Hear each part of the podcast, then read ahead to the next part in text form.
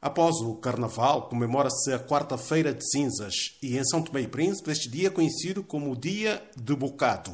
Antigamente, quando esta tradição ainda era muito presente nas ilhas, todas as famílias santomenses reuniam-se num quintal ou numa mesa para tomar o bocado, ou seja, uma colher de comida, geralmente calulu, oferecida pela matriarca da família acaba por ser uma reunião familiar à volta do ente mais velho da, da família, normalmente do sexo feminino, para que ela eh, dê né, eh, a todos os membros né, da família esse tal bocado, esse tal bocadinho. Né?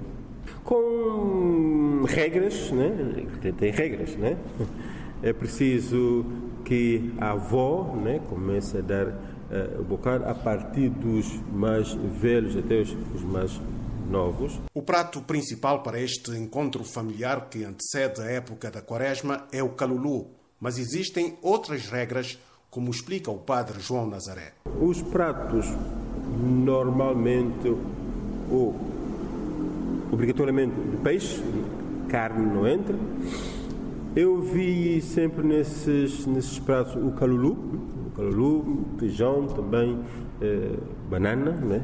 também fazia-se banana com, com, com, com peixe. durante a refeição, depois deste tal bocado, a comida é, é, é posta à mesa, uma, uma, uma mesa farta, não é? cada familiar, cada ente da família do clã traz o, o, o seu calu e coloca à mesa. Depois do tal bocado, cada um serve-se. Serve o calulu normalmente é calulu, né? Calulu aí é incontornável, tá? Calulu. Calu com banana uh, pesada, pesada, esmagada, que se transforma em uma massa e chama-se de angu. Uh, antes mesmo de eventualmente se colocar o tal angu no prato, é preciso tirar um bocadinho. Retira-se do angu, daquela massa, dessa banana esmagada, um bocadinho, e faz-se uma cruz. Essa cruz é colocada à frente do prato de cada um, não é? Estamos todos aí sentados. É? Normalmente a mesa é normalmente muito baixa, mesa longa, muito baixa, a gente quase se senta no chão e diante do prato coloca-se essa tal cruz. Depois come-se. O bocado geralmente se inicia à hora do almoço e estende-se até ao fim da tarde com sobremesas como arroz doce, isa quente, entre outras. A tradição também tem cânticos e outros rituais. Por exemplo, a cruz feita de massa de angu no início da refeição serve depois para oferecer aos santos.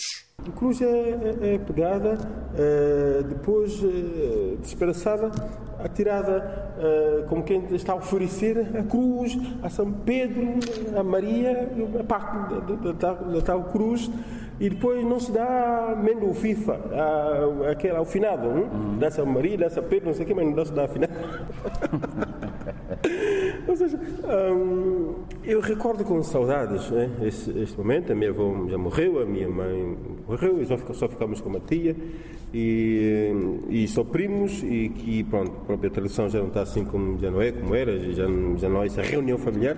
Mas a gente recorda disso com saudades que essa, essa reunião familiar é qualquer coisa quase como obrigatória. A minha mãe nunca faltou sequer um, um dia desse. Reza a história que o dia de bocado foi introduzido nas ilhas de São Tomé e Príncipe desde o início da colonização portuguesa, há mais de 500 anos, e a data coincide com o começo da época da Quaresma, daí o seu significado religioso. O bocado é visto como uma espécie de eucaristia familiar e a tradição é apoiada pela Igreja Católica.